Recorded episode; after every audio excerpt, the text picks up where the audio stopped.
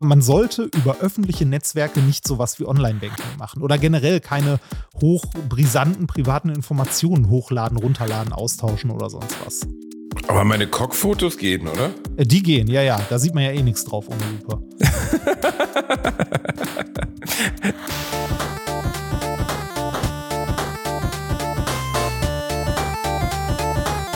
Ich lache niemals unter meinem Niveau. Ladies and Gentlemen, willkommen zurück zu einer neuen Powerfolge von Alliteration am Arsch, eurem absoluten Lieblingspodcast auf der ganzen weiten Welt. Basti Bielendorfer ist wieder zurück in Deutschland. Ich bin wieder Germane durch und durch, habe gerade schon ein paar Falsparker aufgeschrieben, habe die Flurwoche durchgeführt, habe die Papiertonne vor die Tür gestellt, habe meinen Nachbarn beschimpft und meine Frau geschlagen. Gute Stimmung. Wie geht's euch? Kuckuck, hallo Reini Bär, du hast gesagt, ich soll positive Energie mitbringen. Jetzt hier ist die positive Energie, da wird dir schlecht, ne? Kuckuck. Das ist widerlich. Das ist einfach nur widerlich. Das ist zu viel. Dankeschön. Kennst, kennst du das so Leute, die immer fröhlich sind, die so fröhlich Ich sind, dass man sie. ihnen aufs Maul Oh, hauen möchte? Also es, es gibt ja angenehm fröhliche Leute, die irgendwie so immer eine gute Stimmung verbreiten, wo man froh ist, wenn die in der Nähe sind und so. Und es gibt ekelhaft fröhliche Leute. Ja, ekelhaft. Es gibt einen Film darüber, der heißt, glaube ich, Happy. Es geht um eine Frau, die immer fröhlich ist. Und ähm, die, egal was immer auch in ihrem Leben passiert, immer fröhlich ist. Das ist natürlich eine bewundernswerte Eigenschaft, die ich bedauerlicherweise nicht teile. Ich bin ähm, nicht immer fröhlich, eindeutig nicht.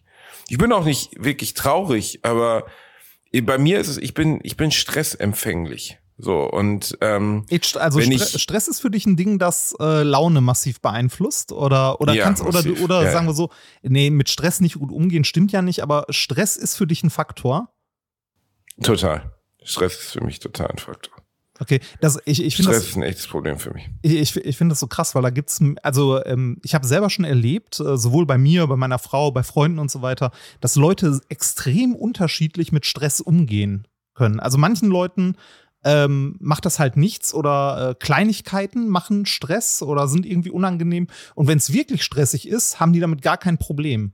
Zu den Menschen gehöre ich. So, weiß ich nicht. Ist das so, Reini? Ja, tatsächlich. Wenn wirklich viel zu tun ist, viel Stress ist oder so, macht mir das gar nichts. Wenn aber nur, also wenn, wenn wenig Stress ist, fühle ich mich sehr schnell gestresst. Aber irgendwie so, äh, Also du brauchst einfach einen Dauerstress, Reini. Du brauchst einfach, du musst theoretisch auf dem Laufband des Lebens stehen und Vollgas geben. So nee, sieht's aus. nee, nee, äh, weiß nicht. Das nicht eher so, wenn ich irgendwie drei Telefonate, fünf E-Mails schreiben muss, finde ich es ätzend. Ähm, wenn ich, was weiß ich, ähm, einen Autounfall habe und noch die halbe B-Säule im Bein stecken hab, denke ich mir, ja, jetzt weißt du wenigstens, was du zu tun hast. Weißt du, also Das so, stimmt aber. Also bei ganz, ich bin auch gut in richtig, richtig großen Stresssituationen. Also immer in meinem Leben so, weißt du, Wenn so, so richtig, richtig an die Wand Scheiße gefahren Kochen ist, war, genau, dann geht's. wenn so richtig an dem, dann geht's komischerweise. Das stimmt, das stimmt. Ich bin auch gerade im Moment eher in so einem subtilen Stress die ganze Zeit. Und äh, das ist eher anstrengend für mich. Das ist, das ist nicht mein Ding. So, also wenn es jetzt richtig durchpowern würde, wäre es sogar besser. Aber ich bin eher in diesem ständigen, jeder will irgendwas und es muss die ganze Zeit und hier und noch eine Mail ja, ich, und ich weiß, dann, ich, ich habe auch oh. schon, ich habe auch schon ein schlechtes Gewissen, dass ich dich immer dazu trieze, dass wir bitte in der Woche vorher einen Termin für die Aufnahme in der nächsten Woche machen. Das tut mir, das tut mir persönlich auch leid. Ähm, aber äh, das ist was, äh, was mich sehr stresst, wenn sich so ein Termin verschiebt. Weil mich, also. Formulier deine Gefühle, Reini, das ist wichtig. Nein, nein, nein, das- Gefühle. Ich hasse dich. Nein. nee, nee ähm, ich, äh, ich finde ich find das stressig, oder nein, stressig nicht. Ich finde das irgendwie, äh, ich finde es immer unangenehm, wenn ich weiß, ich habe noch was zu tun und kann das nicht abhaken und kann das nicht machen, weil ich irgendwie auf jemand anders warten muss oder sonst was oder so. Aber Ja, das ist natürlich, dann bin ich so ziemlich die weiß. Lösung deines Lebens, die man Ich sich nur vorstellen du hast, kann. Aber du, du gibst, du gibst ja Mühe. Ich habe ich hab sogar schon über so Sachen nachgedacht, wie jedes Mal, wenn du einen Termin reißt, äh, stelle ich dir eine Rechnung über 100 Euro oder so und äh, schick dir dann. komplett egal. Ja, genau, das ist halt das Problem. Es ist dir komplett egal, weil, weil man, ne, es gibt ja diese Leute mit, also für Leute mit Geld existieren Strafen nicht, die nur Geld kosten. es ist nicht mal so, dass denen das Geld egal ist, sondern diese Strafe existiert einfach nicht. Ne, also ich, ich hatte kurz drüber nachgedacht, ob ich das machen soll, dir immer 100 Euro in Rechnung stellen oder so und dir dann Ich als ja gar nicht Reminder merken. Ey, Ich, ich würde dir als Reminder dann einfach jedes Mal so eine, äh, einfach nur so eine WhatsApp-Tonnachricht schicken, sowas wie. Einfach nur. Reini, das Problem ist nicht, ich würde es nicht merken, weil ich so ein rich Bastard bin. Ich würde es nicht merken, wenn du an der Rechnung irgendwas abziehen würdest, weil ich eh überhaupt keinen Überblick darüber habe. Wenn du mir da reinschreiben würdest, Basti, wir haben dieses Jahr leider nur 10 Euro verdient, weil ich. Du brauchst, du ich brauchst würde es einen nicht merken. Buchhalter. Du brauchst irgendeinen Buchhalter, der anderen Leuten die Beine bricht. Ja, das ist, das wäre gut, ey. Ronny der Buchhalter. Warum heißt der Ronny in meinem Beispiel? Es gibt ja im schönen Film äh, Lock, Stock and Two Smoking Barrels. Ich glaube, der heißt im Deutschen, äh, schrecklich übersetzt, ist der erste Guy Ritchie-Film. Ähm, da heißt er irgendwie Königbube, ja, Königbube Damich Gras. Oder Ah, König Bube Cool, Gras König- heißt der, glaube ich, oder? Königbube Gras, genau. Und äh, da gibt's die Figur des Barrys des Täufers. Ähm, und er wird Täufer genannt, weil er halt immer alle Leute er, er, ersäuft, so, weil er einfach ein Schläger ist, weißt du, weil er halt immer, in der ersten Szene, wo man ihn sieht, taucht er halt gerade jemanden so in so ein, äh, irgendwie in so eine Toilette ein, um ihn umzubringen. Barry der Täufer. Der Ja. wurde gespielt von einem sogenannten Knuckle Fight Champion namens Governor. Ich weiß aber nicht mehr den ganzen Namen. Alistair irgendwas oder so. Und der war bekannt dafür, dass er einfach, dann habe ich mir so eine Zeit lang hat alles überhaupt nichts mit dem, was du zu tun, äh, gesagt hast, zu tun, ähm, habe ich mir so Knuckle Fights aus den 70er und 80er Jahren angeguckt. Das ist wirklich krasse Scheiße. Das kann man bei YouTube immer noch finden. Also googelt mal The Governor und Knuckle Fight. Das sind einfach so haarige Engländer, die man äh, unter, unter so, in so Kneipenbedingungen aufeinander gehetzt hat. Also nicht gehetzt, das waren eigentlich organisierte Kämpfe. Aber da sieht dann sowas wie internationales Boxen und Muhammad Ali dagegen echt alles sehr, sehr mager aus. Das sind einfach so 150 Kilo Brocken. Und die hauen sich ohne die Handschuhe die Geisteskrank, ohne Handschuhe, bis die Hände bluten und einer bewusstlos ist und so. Eigentlich noch schlimmer als UFC. Und da war dieser Mann, der mittlerweile, der ist kurz nach dem Film sogar verstorben an einem Hirntumor, ähm, ist der, äh, ist der aufgetaucht. Ich weiß jetzt nicht, warum ich vom Buchhalter auf Barry den Täufer gekommen bin. nicht. Ist am Ende auch egal, Reini. ich war habe von- seltsame Verknüpfungen. Ich, ich, war, ich war von dem Film äh, damals, das weiß ich noch, irgendwie enttäuscht, weil ich was anderes erwartet habe, als ich den geguckt habe. Also der äh, Bube Dame König Gras, als der rauskam, das war ja die Zeit, die große Zeit oder das Hoch der Kifferfilme so ein bisschen. Ne? Also der ist irgendwie Ende der 90er erschienen und das war äh, um die gleiche Zeit rum, als zum Beispiel Half Baked rausgekommen ist. Und bei so einem äh, Titel hat man irgendwie, also ich habe einen Kifferfilm erwartet und den angemacht und Stimmt, es plötzlich gab ist es- Kifferfilme, ne? ja. Und äh, es gab ohne Ende Kifferfilme, also hier Lamborg, Half-Baked, äh, ich weiß gar nicht mehr, wie die alle hießen, aber das war so die Hochzeit der Kifferfilme, Ende der 90er, Anfang der 2000er. Und als der rauskam, habe ich halt auch irgendwie so eine lustige Kifferkomödie erwartet und dann ist das irgendwie so ein Gangsterfilm. Ähm, jetzt heißt nicht, dass er schlecht ist, aber es ist immer schlecht, wenn man mit einer komplett anderen Erwartungshaltung an so einen Film rangeht.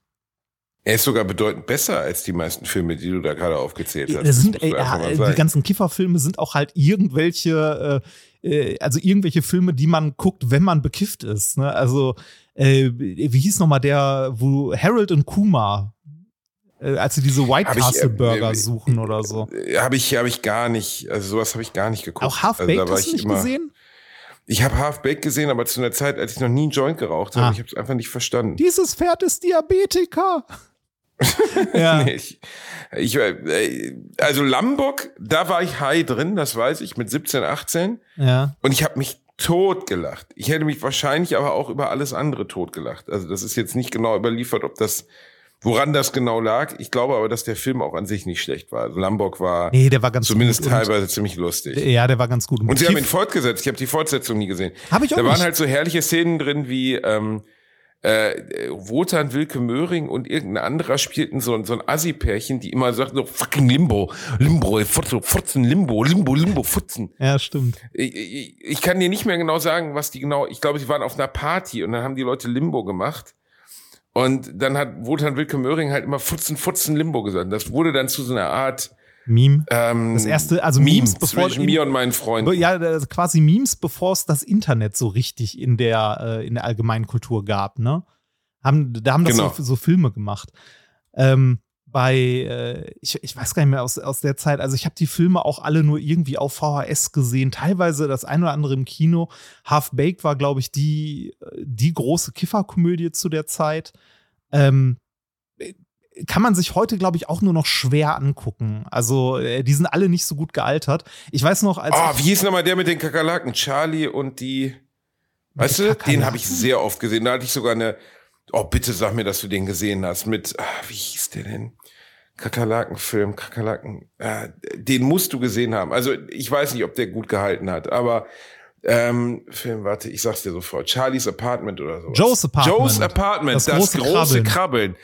96, Alter, den hab ich so oft gesehen. Wirklich, locker zehnmal. Ich fand den brüllend komisch. Ich bin mir relativ sicher, dass ich ihn heute nicht mehr brüllend komisch fand, Ja, finden würde. Es, hat sich, es hat sich viel geändert, ne? Also äh, haben wir in der Comedy auch schon drüber gesprochen, aber auch so Sachen, die, die man sich angucken konnte, die witzig waren oder nicht. Ich erinnere mich noch dran, dass ich, als ich das erste Mal Bon geraucht habe, glaube ich, habe ich danach die Bully-Parade geguckt und ich habe auf dem Boden gelegen vor Lachen. Und die, die Bully-Parade hat gute Witze gehabt, aber die hat auch Witze gehabt, die du, also die aus heutiger äh, Sicht, ne, denkst du nur so, Alter, wie konnte, äh, wie? Wie ging das? Wie konnte man das machen? ähm, da- ich, ich, ich, ich war nie, also ohne jetzt denen auf die Füße zu treten, ich war nie ein Fan davon. Bekifft geht's. Ähm, bekifft geht aber alles rein hier, weißt du? Also das muss man einfach sagen. Ne, ne, Also bekifft, ähm, das ist ja das Krasse, dass sich dein Humorverständnis so auf so ein ganz basales Level begibt, wenn du bekifft bist. Und dass dann eigentlich alles egal ist, so ab einem bestimmten Punkt. Zumindest in meiner Erinnerung. Also da, da lachst du dich einfach schlapp über jede Scheiße. Äh, diese Kifferfilme sind zum Teil gut gealtert, zum größten Teil aber nicht gut gealtert. Finde ich zumindest. Ich weiß nicht, Joe's Apartment, den habe ich, glaube ich, gesehen. Das ist kein klassischer Kifferfilm, das ist einfach eine 90er-Jahre-Komödie mit einer an sich ganz netten Prämisse, nämlich, dass einer halt mit den Kakerlaken in seinem Apartment redet oder dass die Kakerlaken Ah. halt sprechen können. Und das holte mich halt mit 13, 14 komplett ab. 96, Ich bin halt so ein ja. bisschen zu spät geboren. Wenn ich 80 geboren wäre, das wäre eine gute Zeit gewesen. Ich bin bedauerlicherweise ja 84 geboren. Und dementsprechend so an, wenn ich jetzt wahre Filmkunst sage, knall ich, glaube ich, dran vorbei. Aber ich bin halt so, ich, also ich war erst zehn, als Kurt Cobain sich äh, umgebracht hat. Das heißt, ich habe zum Beispiel auch Nirvana erst in der Nachbetrachtung so richtig genossen. Ja. Ähm, Also da war er schon tot, so, weißt ich, du? also bei, bei mir, also ich habe es, glaube ich, noch ein bisschen mehr mitgenommen. Äh, ich bin ja 82 geboren, äh, aber ich war auch noch relativ jung. Also ich meine, ich war da zwölf oder elf zu der Zeit. Also Ja, Aber- da ist man halt noch nicht so richtiger Musikfan, ne? Also da, und Filme, aber die Filme, die du mit elf lustig fandest, kann ich dir garantieren, findest du heute nicht mehr lustig. Ja, ich, ich habe ich hab mich auch gefragt, was, was ist das, was wir mitgenommen haben? Also so unsere Generation, weil wir sind für, ähm, für, für die Sachen sind wir einen Ticken zu spät, hätte ich gesagt. Also es geht, ne? also so Nirvana gerade noch gestreift, aber so die, die anderen großen Rock-Sachen, Punk und so, da sind wir zum Großteil einen Ticken zu spät für, ähm, für sowas. Weißt du, wo wir reingeboren wurden? In den verfickten Europop wurden wir reingeboren. Ja. What is love, baby, don't hurt me und diese Scheiße. Äh, Ja, und diese, diese ganze schlimme äh, Elektropop-Sachen. Also, die, also es gibt auch witzigen Elektropop, aber schlimmen Elektropop, sowas wie Blümchen oder das Modul, die irgendwie alles bei Passo Doble geklaut haben. Ähm, aus den 80ern und das äh, geremixed haben. Auch ganz schlimm, wenn man sich da die Originale heute mal anhört, merkt man, die haben gar nicht so viel gemacht, außer x, x, x, x, x hintergelegt. Ähm, Das muss ich letztens, das habe ich letztens, ich habe letztens Back in Time von Pitbull gehört. Das war auf dem Soundtrack oder das war der Main-Track von Men in Black 3. ja. Und ähm, da kommt dieses Jingle, Baby, uhu, Baby. Und dann so ein Ding, Ding, Ding, Ding, Ding, Ding, Ding, Ding. Und da dachte ich auch, da hat Pitbull nur drüber gelabert. Und dann habe ich das Original zu diesem Song mal gehört. Und da muss ich vor Pitbull, hätte ich nicht gedacht, dass ich das mal sagen würde, den Hut ziehen. Der hat diesen wahnsinnig langweiligen Song, in dem noch nicht mal diese, diese, also dieser Drive drin ist.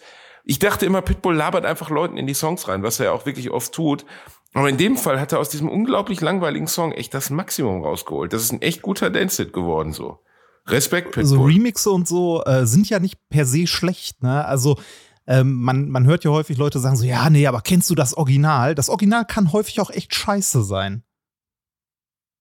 Das Original kann, kann richtig scheiße sein. Ich, ich denke gerade drüber nach, wo es ein Beispiel für einen guten, für ein gutes Original oder ein schlechtes Original und einen guten Remix. Back, also das wäre jetzt Back in Time, wäre der erste. Gibt es wahrscheinlich haufenweise. Das Problem ist, man kennt diese Originalsongs zum Großteil ja nicht, wenn man sich nicht irgendwie damit äh, besonders auseinandersetzt, weil ganz viel davon ja so aus den 50ern, 60ern ist. Also dann schon so lange her, dass es gar nicht, also ne, dass es halt noch weiter aus seiner Generation raus ist.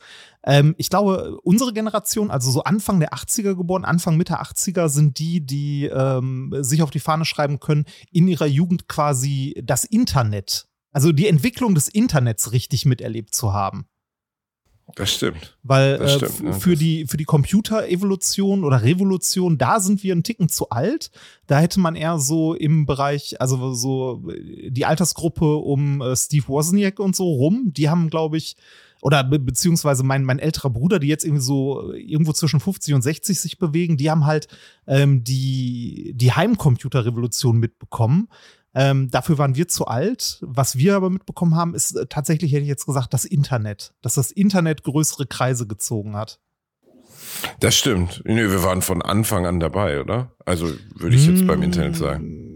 Ja, so bei. Ja, nicht die erste E-Mail und so, aber ich auf jeden Fall. Also- ich habe bei der Meierschen, äh, bei der Meierschen gesessen und habe äh, hab auf im 56K-Modem für 50 Pfennig im, in Chat City rumgehockt und so. Also ja, genau. Das war Also schon, den, den Teil haben wir mitgemacht. Also wo irgendwie äh, das Internet im Anführungszeichen in den Mainstream gekommen ist oder rübergeschwappt ist. Und alle ja, das Entwicklungen, kann, also das kann man sich heute nicht mehr, das kann man sich heute nicht mehr vorstellen. Aber das klingt jetzt blöd. Es gab gar nicht so viel zu tun im Internet.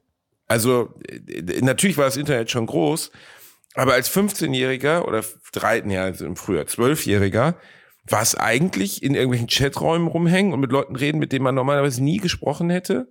In welcher Art auch immer, ne? Also mit Leuten halt in einen äh, in einen Dings treten, in einen Kontakt treten, mit denen man normalerweise nie Berührung gehabt hätte. Ähm, und also das wäre wirklich, das war wirklich so, so dass das krass war, also dass, dass man immer das Gefühl hatte, äh, ich habe mich immer in verschiedenen Persönlichkeiten da ausgegeben. Ich wäre ein ghanaischer Priester, Stimmt. ich wäre ein äh, ein Seemann und so eine Scheiße. Das, das war so ein also Ding, für- ne? Man ist in Chatrooms gegangen und hatte ein alter Ego quasi gehabt, ne? Also so äh, fast schon so Rollenspielmäßig. Ich glaube, das äh, fügte sich, also guck mal, das macht ja irgendwie sogar Sinn, weil du warst zwölf, du warst kein Stück autark in deinem Leben, du warst abhängig von deinem bisschen Taschengeld oder was auch immer du hattest. Niemand hat dich wirklich ernst genommen. Und dann konntest du auf einmal für eine ganz kurze Zeit, natürlich war das alles völlig konstruiert und scheiße, also ich habe mir ja keine richtige Biografie ausgedacht um den ghanaischen Priester aus Deutschland oder so. Aber trotzdem habe ich immer, ich habe niemals geschrieben, ich bin Basti, ich bin zwölf, ich sitze in Gelsenkirchen in der Meierschen. Nicht ein einziges Mal. Ja, ja. ich war immer eine klar. andere Person. Und ich fand es super spannend und auch super geheim und uh. Und was man dann für absurde Gespräche mit Leuten geführt hat, auf die Idee würdest du heute gar nicht mehr kommen. Das war der Beginn für mich des Internets. Ja, und dann natürlich so ein bisschen Sachen nachschlagen, Musik runterladen, aber natürlich Musik, die man hatte, Pornos. Wir, wir reden ja aber von Pornos wär- Bildern. aber wir reden von Bildern. ja, wir sprechen von Bildern, Digga. Und wir, wir reden von, von ähm, Pornografie auch natürlich erst, als das Internet nach Hause kam. Ja. Und selbst dann war es ja auch eine ganz, also erstens 56K-Modem bedeutet so viel wie im, äh, äh, Telefon funktioniert nicht mehr. Das heißt, wenn das Telefon nicht funktioniert, kannst du dir auch eigentlich keine Pornos runterladen, weil die Wahrscheinlichkeit, dass gleich die Tür aufgeht und Mama und Papa telefonieren wollen und richtig sauer sind, dass das Telefon nicht funktioniert und du da gerade mit, mit so einem Halbsteifen sitzt und dir irgendwas reinziehst, die Wahrscheinlichkeit war ziemlich hoch. Ja. Und deswegen musste man immer wahnsinnig aufpassen dabei. Ähm, äh, dann, äh, also da, alles, was da, davon umgeben war, war so, äh, hatte immer so eine Anrüchigkeit. Und ich weiß noch, wie mein Schulkumpel Michael mir das erste Mal zu Hause das Modem aufgesetzt hat, weil ich konnte das nicht. Ich Das hatte auch aber- schon immer, ich hatte immer einen Technikwart. Nee, nee, das, Das, war bis heute du, damals warst du Ja, Michael. Pisser. Ähm, das, aber das äh, ist tatsächlich so, ne? Dass ähm, die, früher war das ja auch sauteuer, ne? Es hatte ja niemand ein Modem. Ne, Es war immer der eine in der Klasse, der das dann mal ausgeliehen hat an andere und dann vorbeigekommen ist und jemandem das dann irgendwie so für eine Woche geliehen hat oder so. Ne? Oder für ein paar Tage und einem das angeschlossen hat und gezeigt hat, wie das geht und was das ist. Ne, und dann hatte man, Genau. äh, dann hatte man auch noch so, äh, hattest du damals den Smart Surfer? Boah, nee, was war Das- das, nochmal? Das, das war ein Programm, also früher war es ja so, ähm, dass die Ah, Telekom ja, noch ihr Monopol hatte. Oder das Monopol ist gerade gefallen. Und dann kamen die ersten Telekom- oder Telekommunikationsanbieter, zu denen man wechseln konnte, indem man eine Vorwahl gewählt hat. Das heißt, du hattest deinen Anschluss immer noch bei der Telekom, ähm, aber wenn du irgendwie mit äh, 1, 2, 3 Grüntelefon aus Gelsenkirchen mit dem Anbieter telefonieren wolltest, musstest du die Vorwahl dieses Anbieters wählen und dann erst die Telefonnummer. Und das gleiche gab es beim Internet. Und man hat das Internet nicht nur einfach nach Zeit bezahlt, Minuten, sondern Äh, es kam auch noch auf die Uhrzeit an. Es kam auf die Uhrzeit an, wann welcher Wow. Anbieter am günstigsten Oh, war. fuck. Du erinnerst dich, Fuck, oder? das habe ich komplett vergessen. Ja, natürlich. Ja. Es gab Uhrzeiten, wo ein Anbieter dann preiswerter war, dass man sich da eingewählt hat. Genau. Und es gab auch so Software, die angeblich das Internet beschleunigt hat, indem der Seitenaufbau schneller ging. ja, ja. Das gab's auch. ja, Ja, ja, was da immer nie, was nie funktioniert hat. Aber dann hast du irgendwas dazwischen geschaltet. Ich meine, das müsst ihr euch mal vorstellen. Was ist die Geschwindigkeit eines 56 km/h? Die maximale theoretische Geschwindigkeit 56 5,6. Kilobit. Ja, und das Oder? entspricht 5,6 Kilo KB, oder? Das entspricht nicht 56 KB, sondern glaube ich sogar nur 5,6 KB, oder? Äh, du, du musst da aufpassen, dass du Kilobit und Kilobyte nicht durcheinander bringst. Genau, 8 Bit genau, sind genau. ein Byte. Ich weiß nicht, wie viel ein 56K-Modem. Das ist auch, also auch müßig, das zu vergleichen nach heutiger Zeit. Äh, es ist einfach, wenn du heute mit einem 56K-Modem, also so Dial-In online gehen würdest, ich weiß gar nicht, ob das überhaupt noch geht bei den heut, also bei der heutigen Telefontechnik. Werbung. Basti hat sie, mich will keine. Was suchen wir? Richtig, die private Krankenversicherung. Die private Krankenversicherung ist eine von vielen Versicherungen, die man managen muss. Und da muss man irgendwie ja den Überblick behalten. Mit Clark hast du all deine Versicherungen im Überblick und kannst sie von überall aus digital managen. Als dein Versicherungsmakler überprüft Clark regelmäßig, ob du alle Versicherungen hast, die du brauchst und zeigt dir, wo du Geld sparen kannst oder wo du noch mehr Leistungen rausholen kannst. Dafür durchforsten die VersicherungsexpertInnen von Clark tausende Tarife, um genau den zu finden, der am besten zu dir und deinem Lifestyle passt. Damit Clark als dein Versicherungsmakler auftreten kann, das heißt zum Beispiel Verträge für dich kündigen und neue abschließen, erteilst du Clark ein Maklermandat. Das heißt aber gleichzeitig, dass dieses Mandat von deinem, deiner alten Maklerin an Clark übergeht. Das ist nichts, was Clark sich ausgedacht hat, sondern ganz normale Praxis in der Versicherungsbranche. Du kannst deine Vollmacht zum Maklermandat aber natürlich jederzeit kostenfrei widerrufen. Wenn du dir die kostenlose Clark-App runterlädst und zwei bestehende Versicherungen hochlädst, erhältst du mit dem Gutscheincode AAA54, also AAA54, alles groß geschrieben, außerdem bis zu 30 Euro Shoppingguthaben für Brands wie Apple, Ikea und so weiter. Die Teilnahmebedingungen und alle weiteren Infos findet ihr wie immer in den Shownotes. Werbung Ende. Ähm, dann, äh, also äh, so eine Seite wie, äh, was weiß ich, Netflix könntest du nicht mal öffnen, weil du nicht mal auf den Anmeldescreen kommst oder so.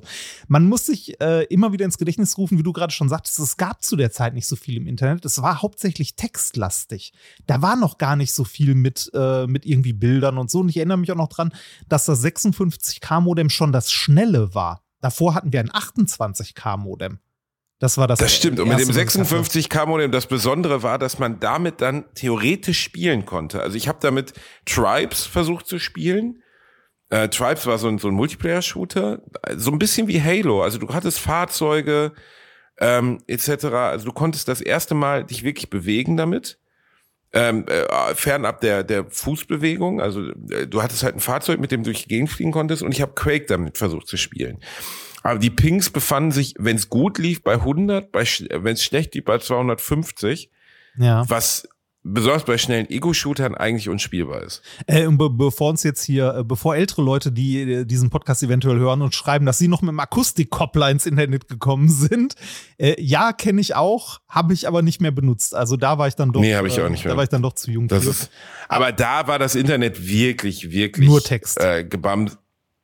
Ja, nicht nur Zeit. nur Text, es war auch einfach Gebamsel für Leute, die äh, also das war wirklich Nerdkrams. Also ich glaube nicht, dass irgendein nicht, Privatanwender, ja, das war nicht nicht in der breiten, Nerd fiel. nee, nee, nee, das war nicht in der breiten Öffentlichkeit. Das kam tatsächlich mit irgendwie so diesen Standard 56K, 28K Modem-Dingern.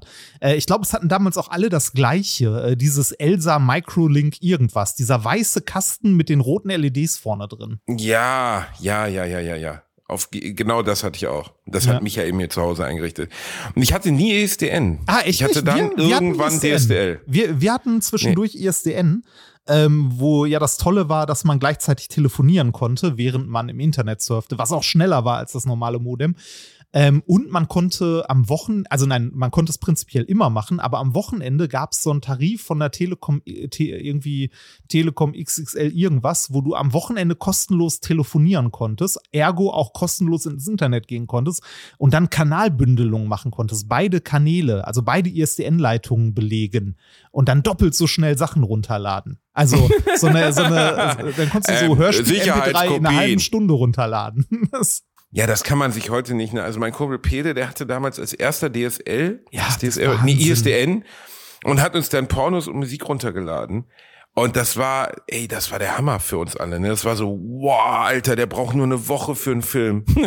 Ja, Zwei Tage. Und dann ist der Film, und dann auch Kinofilme, natürlich Sicherheitskopien, dann ist der Kinofilm ähm, bei, was ist der abgebrochen? Äh, bei äh, irgendwie 650 MB brach dann der Download ab und so. Ja. Und das waren so Momente der totalen Bitterheit, wo man so dachte, oh nein, oh nein. Ja, jetzt geht's nicht mehr. Ähm, ich weiß, ich erinnere mich auch noch dran, als wir das erste Mal DSL bekommen haben. Meine Eltern konnten damit auch generell gar nichts anfangen. Also ähm, da waren eher wir, die halt äh, Internet haben wollten zum Zocken, zum Sachen runterladen, zum sonst was. Ähm, und äh, ich erinnere mich noch dran, unser allererstes DSL, da brauchte man dann irgendwie einen Splitter, einen Modem, ein was weiß ich nicht. Da hing so eine halbe Gerätephalanx neben der Telefondose. Bis man ja, da, also, das war super umständlich Ja. noch.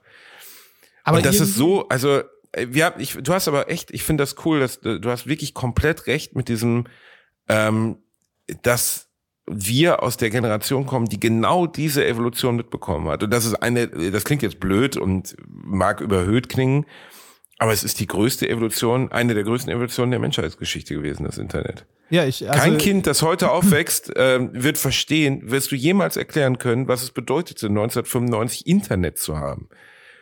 Ja, Das das äh, oder kann man oder, nicht mehr, kann man nicht mehr nacherzählen. Das oder ist dass, nicht dass mehr wir, nachvollziehbar. äh, Also, dass man Hausaufgaben ohne, ohne Internet gemacht hat und so. Ich will nicht sagen, dass es jetzt einfacher ist äh, oder so. Äh, es ist einfach anders. Ne? Also, du kannst alles, was du wissen willst, mal kurz nachschlagen. Wenn wir was nachschlagen wollten, mussten wir entweder ein Buch aus dem Regal nehmen oder eine CD ins Laufwerk legen und Encarta aufrufen. Das ist ganz lustig, dass du es sagst, weil ich habe gestern, vielleicht hast du es auch gehört, die neue Stay Forever Folge gehört.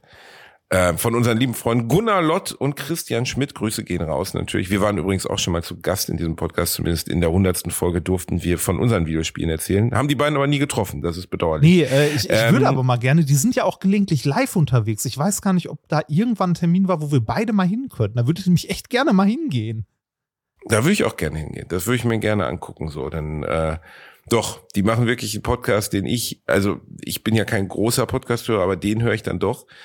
Und Ähm, für, ähm, es ist also neben meinen eigenen Podcast, es ist, es ist wirklich mein Lieblingspodcast. Also ich höre Stay Forever ist relativ weit oben, nein, eigentlich ganz weit oben auf meiner Lieblingspodcast-Liste. Ich freue mich immer, wenn da eine neue Folge rauskommt. Und ich höre die alle, auch wenn ich das Spiel nie gespielt habe, ich höre die trotzdem, weil es irgendwie großartig ist.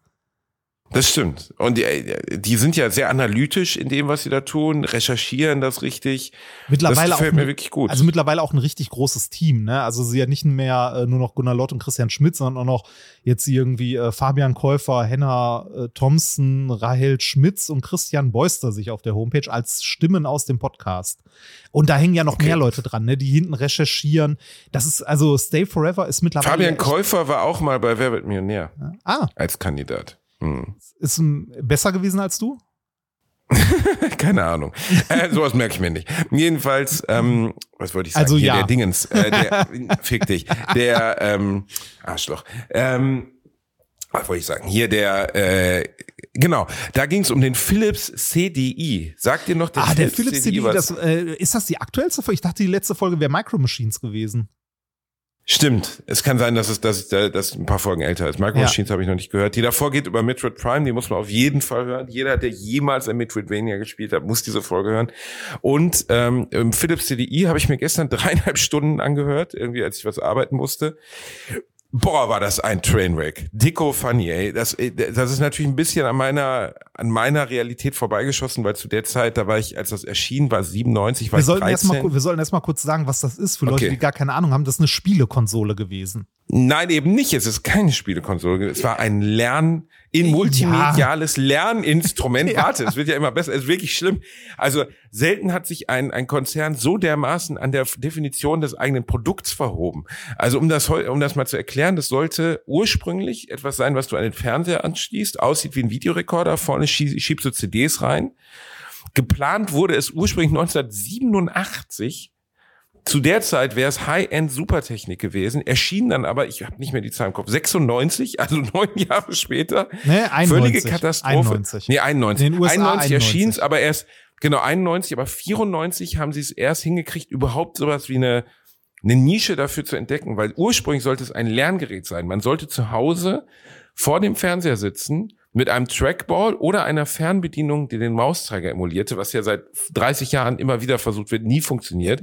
Die Maus ist, das wird auch so schön. spielt oder so, immer eine Scheißidee. Also ich, ich ärgere mich ehrlich gesagt auch bei meinem Fernseher, den ich aktuell habe oder generell bei den meisten Fernsehern, über die Software, die da drauf ist. Ich will das nicht. Ich will, dass ich da irgendwas dran anschließen kann, meine Playstation, mein irgendwas und darüber das benutze. Ich glaube, das ist auch der, der Hauptgrund, warum Leute überhaupt sowas wie ein Apple TV kaufen, weil die Software auf den Fernsehern einfach rotzenscheiße ist. Äh, äh, ja, ist es, äh, völlig richtig. Ähm, äh, aber in dem Fall war halt gedacht, dass man, und da war schon der erste Fehler, und das wurde dann wirklich vom Internet gefickt. Diese Konsole hatte keine, hatte, also äh, Konsole kann man es nicht nennen, dieser Lerncomputer hatte keinen Vorteil in gar, gar keiner Sache. Also erstens, die CPU war so wahnsinnig langsam. Ähm, das Einzige, was es konnte, was zu dieser Zeit 91 revolutionär war, war, dass es theoretisch Videos abspielen konnte. Die damals sogenannten FMV, also Full Motion Videosequenzen.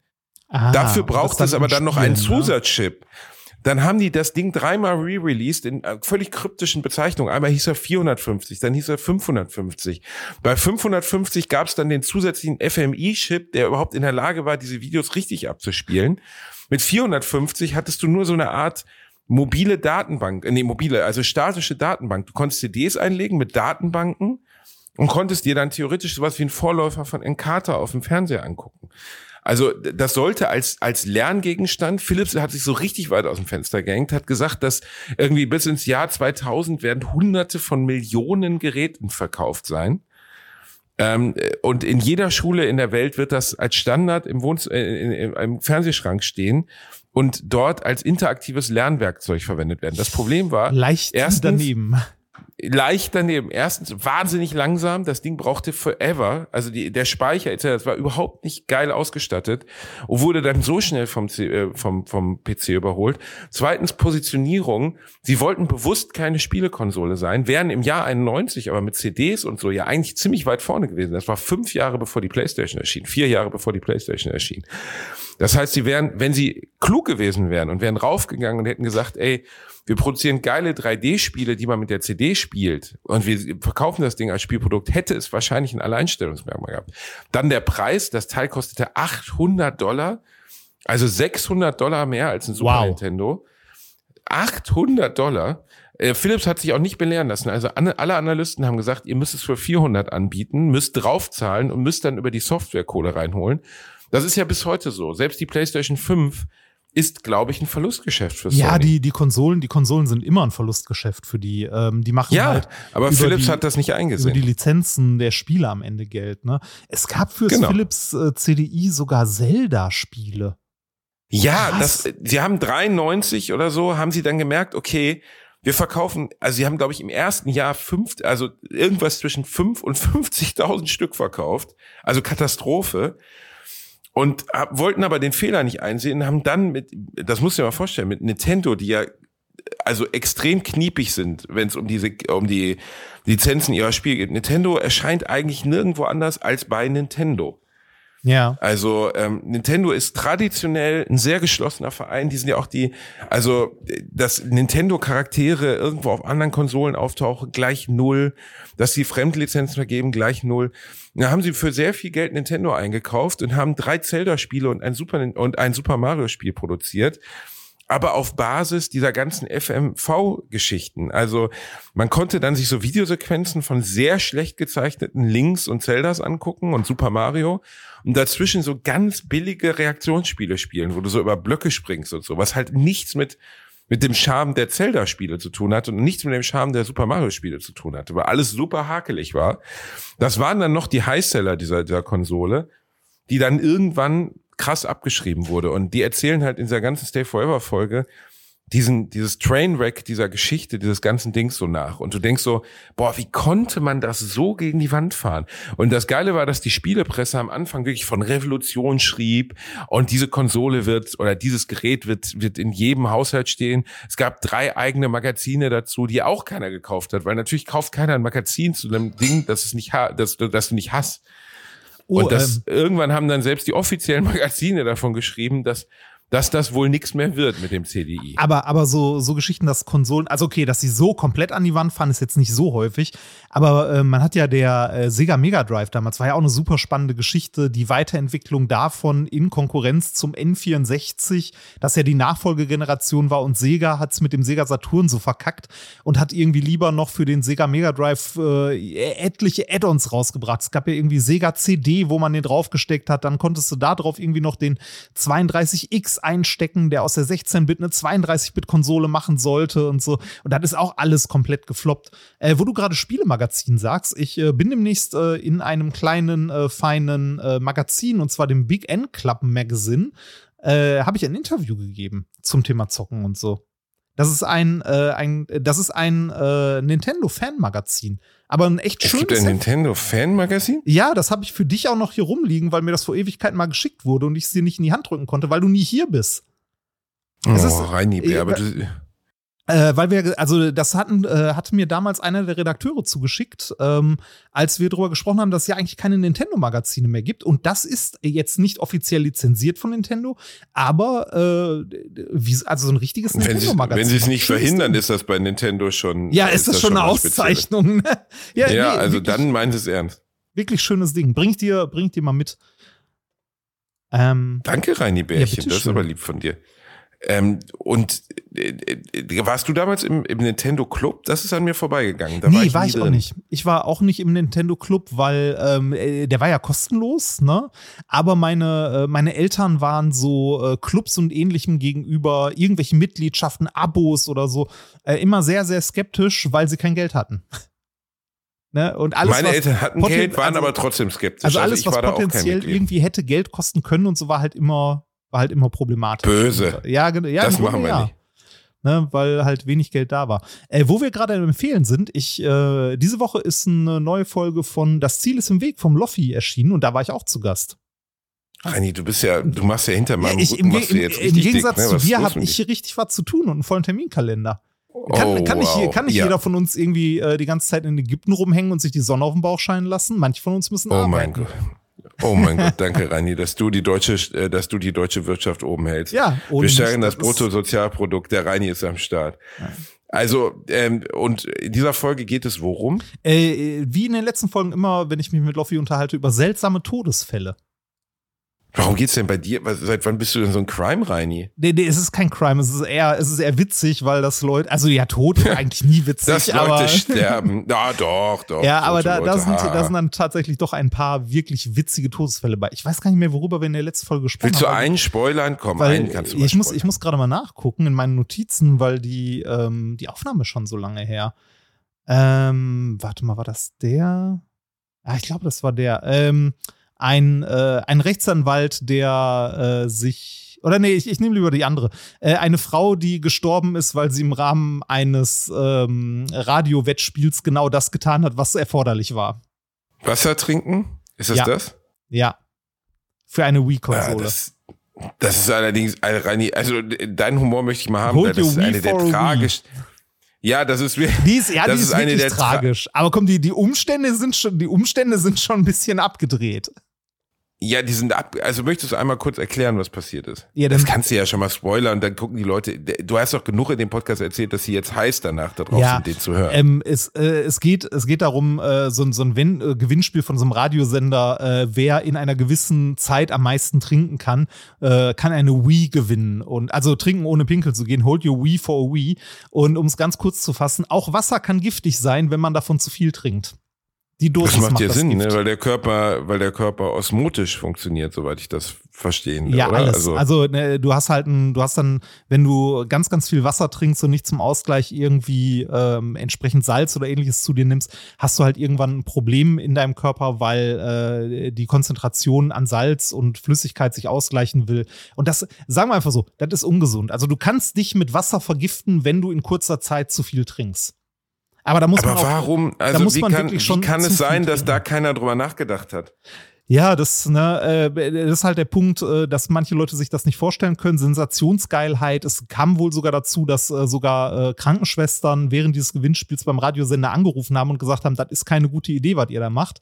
Ähm, und äh, die haben trotzdem weitergemacht. Aber da muss man ja sagen, du kennst ja, äh, um jetzt von diesem Fall mal wegzukommen, du kennst das ja wahrscheinlich auch beim Fernsehen, dass man, da ne, also keinen, erst ja. erstmal, ne, erstmal sensationsgeil, komm, probieren wir mal aus. Ah, wird schon und so. Ich sag nur ähm, Auto, Ja, Taucher und äh, Ah ja, okay, Ja, das ist meine dir. eigene Story. Ja. genau.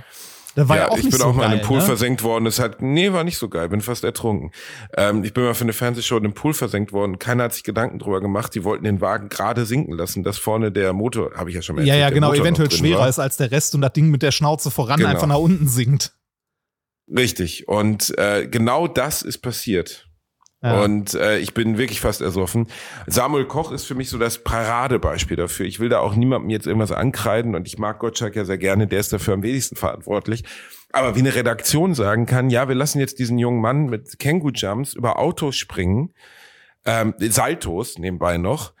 Ja. Ähm, da habe ich mich wirklich am Ende, als es dann, ich habe die Show nicht gesehen damals, aber natürlich dann im Nachgang dieser Show gesehen. Für die, die es nicht wissen, da ist ein junger Mann in Känguru Jumps über ein Auto gesprungen, danach querschnittsgelähmt gewesen. Sehr tragische Geschichte, glaube ich, ein sehr guter Typ. Und da habe ich mich wirklich immer gefragt, wer zum Fickteufel in einer riesigen Redaktion, wetten, das hat sehr wahrscheinlich die größte Reaktion aller Fernsehsendungen gehabt, kann denn nicht gedacht haben, okay, zwei Ausgänge. Ausgang eins, der springt da drüber, Wette gewonnen, Glückwunsch, Michelle Hunziger springt in ein Glas voll Öl, weil sie hat dagegen gewettet, was weiß ich. Ähm, oder Variante zwei, dieser junge Mann springt mit voller Geschwindigkeit bei 50 kmh gegen einen Opel. ja, das, Äh, äh, äh, Also, nein, aber da siehst du mal, wir sprechen ja hier nicht vom Kinderzirkus Fridolin oder so. Wir sprechen von einer riesen Fernsehshow, wo Millionen dran hängen. Und offensichtlich hat in diesem ganzen Kontext niemand gesagt, ja, aber was ist denn, wenn er die Wette verliert? Dann fliegt er mit seinem, egal ob der einen Helm hat oder nicht, fliegt er mit vollem Karacho gegen ein fahrendes Auto und ist im Zweifelsfall tot. Und trotzdem hat es niemand aufgehalten. Das ist doch Wahnsinn. Ja, da ist die Risikoabschätzung äh, schlecht gewesen, würde ich mal sagen. Ne? Also, ähm, äh, dass gelegentlich mal irgendwie Wetten oder irgendwas gemacht wird, wo halt ein gewisses Risiko dabei ist, äh, sei dahingestellt. Davon lebt auch die Spektakul, also ne, davon lebt halt spektakuläres Live-Fernsehen. Aber dass, äh, dass da nicht mehr Sicherheitsvorkehrungen getroffen wurden, das finde ich erstaunlich. Werbung.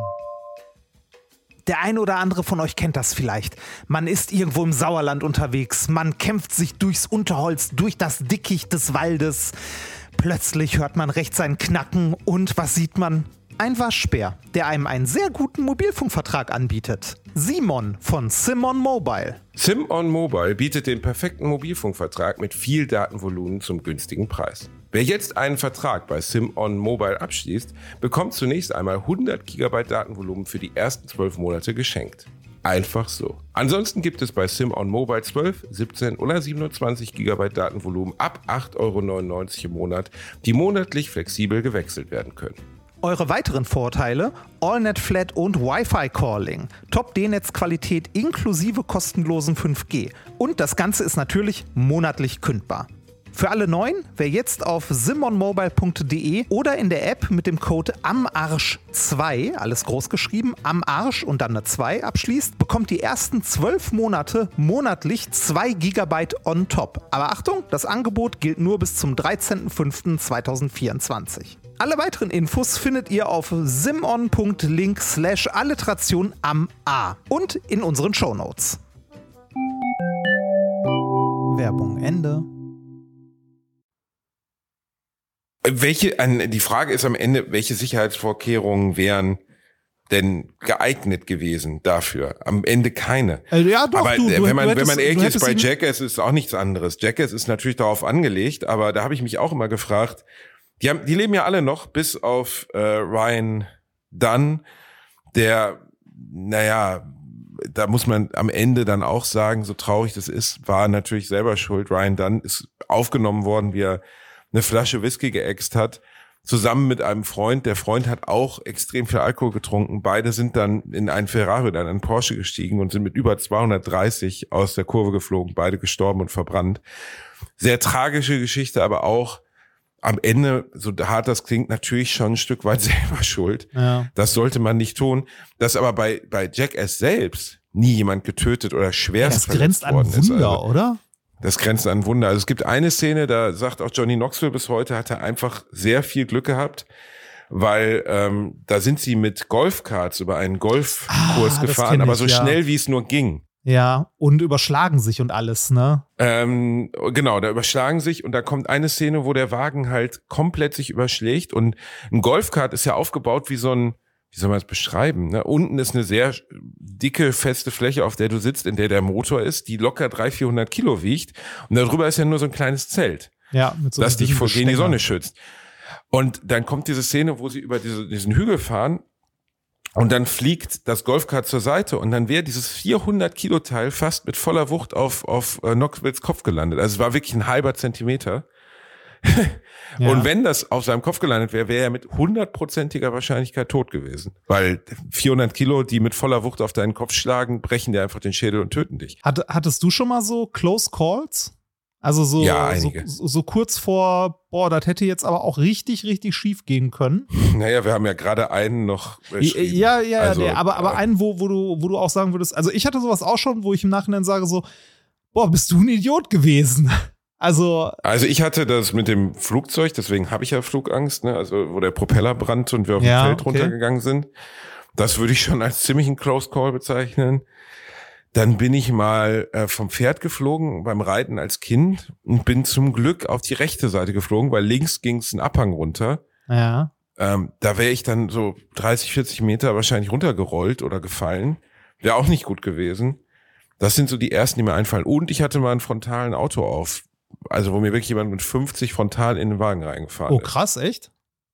Ja, Kannten und seitdem. schon? Nein, da war ich 18. Das Ah. war mein erstes Auto. Ich bin eine Straße runtergefahren. Ich bin bei, bei Pede losgefahren, der mir gerade Call of Duty gegeben hatte. Natürlich das Ja. Original, keine Sicherheitskopie. Und das erste Call of Duty, wo man die Sturm der Norm- Normandie dabei spielt. Und ich fahre durch Gelsenkirchen-Rotzhausen. Mir kommt einfach frontal ein Golf entgegen. Und der Typ fuhr mir, ich sah ihn ja noch. Und ich sah, wie er sich zu seinen Kindern umdreht. Auf meiner Spur. Und ballert mir halt mit 40, 50 frontal in meinen 300 Euro äh, uralt BMW. Und, und mein Wagen war komplett Schrott. Also ich hatte nur noch das Lenkrad in der Hand. Und im anderen Wagen waren drei oder vier Kinder drin. Ich habe fast einen Herzinfarkt bekommen, bin da rausgesprungen. Und es war wohl so, mein Licht war nicht an. Ich war aber auch gerade erst losgefahren und ich stand unter der Laterne. Und am Ende ging es dann drauf raus, dass wir beide schuld waren. Also er musste seinen Wagen zahlen, ich meinen Wagen. Und zum Glück ist keinem der Kinder was passiert. Ja. Ja, krass. Er saß aber auch in einem viel moderneren Auto als ich. Also in meinem Ja, Auto wären die Kinder auf jeden Fall schlimm verletzt worden. Zum Glück, ja. Zum Ja. Glück. Das, das ist ja so ein Punkt, ich finde äh, bei Autos, ne, ich finde so Oldtimer oder auch bei Motorrädern, Oldtimer immer super hübsch und so weiter, aber da drin willst du keinen Unfall haben. Ne? Das ist, äh, Nee. Also, das willst du halt nicht, das überlebst halt nicht. Äh, so, ich hatte so ähnliche Geschichten, ähm, gerade auch im Straßenverkehr passiert sowas ja schneller, als man denkt, ne? Ähm, man, man wird ja leichtsinnig. Wenn man lange viel fährt, wird man irgendwann leichtsinnig. Und das war äh, in der Zeit, äh, als ich viel so über Land gefahren bin und so, irgendwann auch abends unterwegs gewesen, fährst halt so über die Landstraße, waren irgendwie 80 erlaubt. Das heißt, du fährst so 90, ne? Oder halt so ein bisschen drüber. Also die äh, wenigsten Menschen halten sich ja Strich an die Geschwindigkeit. Ich zu der Zeit auch nicht. Danach dann deutlich wieder. Denn ähm, mir ist passiert, dass von meinem Auto ähm, der mir das Heck ausgebrochen ist, weil ich ein bisschen, also weil ich in so eine in so eine Matschlache gefahren bin. Und das genau in dem Moment, als mir auf einer Landstraße ohne Markierung in der Mitte jemand entgegengekommen ist. Ähm, das heißt, ich bin, ich bin, ich bin so irgendwas um die 80 gefahren. Mir ist das Heck so leicht ausgebrochen, nur, also nicht, nicht besonders viel, nur so einen halben Meter zur Seite gerutscht und das Auto hat sich wieder gefangen. Aber genau in dem Moment, als mir jemand auf einer sehr engen Straße entgegenkam, da habe ich auch irgendwie einen Puls von 180 gehabt und danach bin ich Strich 70 gefahren und äh, oder drunter und dachte mir, boah, fuck, das hätte ganz anders ausgehen können. Definitiv. Äh, das also, ist knapp. Ja, ja, genau, genau. Das ist so der Moment, wo, wo dir wieder bewusst wird, wie gefährlich das eigentlich ist, was du da machst, dass du mit dem Auto durch die Gegend fährst. Das, äh, ne, also viele von dann, uns fahren, glaube ich, Dann hast du gesagt, da setze ich mich doch lieber auf mein Motorrad. nee, nee, Motorrad war, Motorrad war früher. Mit Motorrad, äh, wenn ich überlege, ich bin früher, ähm, als ich mit Motorrad nach Italien gefahren bin oder so, als ich irgendwo unten in Bayern unterwegs war, bin ich mit meinem Motorrad mit etwas über 200 über die Autobahn gebrettert. Würde ich im Leben heute nicht mehr machen. Also, nee, also da muss, also ich will jetzt nicht Motorradfahrer irgendwie Ja, das hast du schon mal so, gemacht. Aber aber Nein, ne? ja, aber es geht auch nicht um Motorradfahrer an sich als, als Entität. Es geht eher darum, Alter, ein Stein, ein Stock auf der Straße und es ist halt einfach vorbei. So. Also, ich, ich, ich weiß auch noch, wie ich meiner Mutter irgendwann als Kind gesagt habe, ich möchte gerne Motorrad fahren. Meine Mutter gesagt hat, alles, aber das nicht. Alles. Ja, das, das aber nicht. ja, Motorradfahren ist gefährlicher als Autofahren und so weiter, aber äh, im Auto zu sitzen, gibt häufig auch eine absolut falsche Sicherheit, ne? Weil wenn du mit 150 oder so auf der Autobahn äh, oder auf der Landstraße oder sonst wo, wenn dir da ein Reh vors Auto springt, ähm, der ist scheißegal, ob er Auto fährt, also ob er auf dem Motorrad sitzt oder ob er in einem SUV sitzt. Da ist, also da ist so oder so Matsche. Weil äh, diese ganzen das Crash, diese ganzen Crash-Tests und so, die du dir anguckst, ne, die werden bei Geschwindigkeiten von maximal 50, 60 km/h gemacht. Maximal. Das stimmt, ne? ne also, also 105 wenn, wenn du so, also äh, diese, äh, also diese, zumindest diese Standard-Crash-Tests werden alle bei halbwegs normalen Geschwindigkeiten gemacht. Natürlich gibt es auch einzelne Crash-Tests, die ja mal gucken, was passiert denn irgendwie bei 150 oder bei 200. Aber das wird da nicht veröffentlicht, weil das kommt nicht so gut rüber. Ja, doch, wird auch, also sie wird jetzt nicht geheim gehalten oder so. Aber äh, wenn du da mal nach googelst oder dir das mal anguckst, was von so einem Auto überbleibt, wenn du mit 150 oder 200 irgendwo gegenfährst, da ist deine Überlebenschance null. Die ist einfach null also mit, so krass, mit, ja. mit, mit ganz, ganz viel Glück und Zufall wirst du vorher rausgeschleudert. Ähm, aber Juhu! also nicht anschnallen ist das ist der Tipp, den Reini Remford Ja, also das kann in dem Fall dann helfen. Ist auch nicht so gut, oh. aber ähm, das, äh, das Problem ist, ähm, die Energie, die du mit einbringst, die ja abgebaut werden muss in so einem in so einem Crash. Also die kinetische Energie, die geht quadratisch mit der Geschwindigkeit. Das ist der Grund, warum äh, hier, wie heißt es, warum Flugzeugunglücke eigentlich immer so enden, wie sie enden, ne? Und auch ja, Notwasserungen und so. Ja, die sind halt, die sind halt sauschnell, ne? Also mit Glück kriegt der Pilot irgendwie hin, die Maschine so stark zu verlangsamen, dass sie irgendwie gleitet und dann irgendwie runterkommt oder so. Aber äh, geil ist das nicht. Das äh geil ist das nicht, finde ich schön.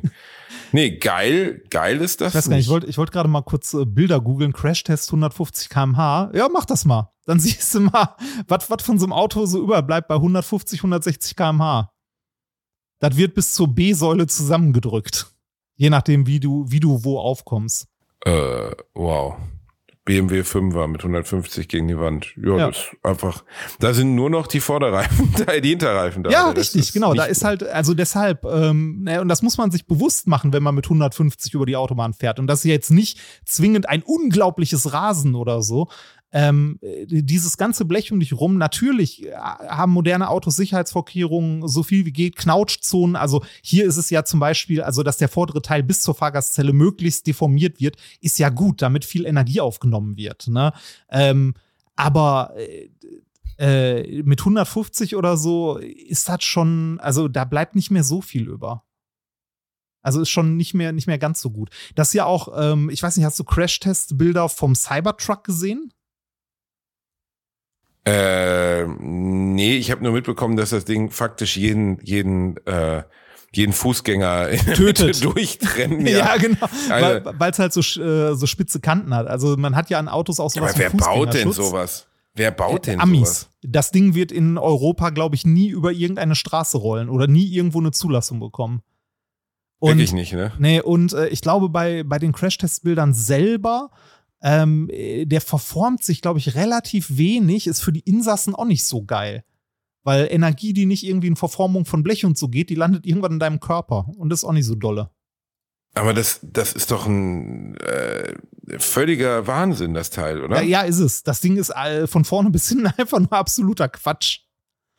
Und warum, aber- warum macht man das? Also einfach, weil man es kann. Ja, weil's ein, weil ein Multimillionär oder Milliardär Bock drauf hat. Deshalb. Ey, So. krass. Ich frage mich, äh, aber da haben wir auch schon häufiger drüber gesprochen, ich frage mich auch, wenn ich in der, in der Stadt rumfahre, warum Leute da mit so einem äh, mit so einem Ford Pickup Truck durch die Gegend fahren. Ich, äh, also das frage ich mich auch oft, wenn man so Pickup-Trucks in Deutschland sieht, denkt man auch immer so, Leute, wo, also, wo, also wel- welches, welche, welches Sägewerk beliefert ihr denn hier, Ja, das ich noch nicht gesehen habe? Also, nee, äh, wenn, wenn jetzt irgendeiner kommt, ja, aber ich bin Jäger, äh, Förstner, irgendwas, dann denke ich mir auch so, so, ja, so ein Jeep oder irgendeinen vernünftigen, also irgendein Pickup-Truck, also Pickup-Truck heißt ja nichts anderes, als dass der hinten eine Ladefläche hat, gibt's auch. Aber ich habe so häufig in Essen, in einer Großstadt in Essen, äh, irgendwie schon diesen äh, Ford Ram oder wie auch immer das Ding heißt, diese Ford F-Series oder so.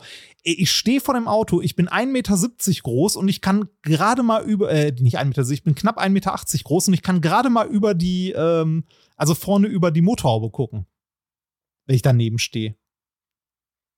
das, Das ist einfach ein wahnwitziges Auto. Ja, aber ich, äh, ich habe ja keine Leidenschaft für Autos. Der einzige Grund, warum ich große Autos fahre, ist, weil es den Platz bietet, den ich brauche, weißt du?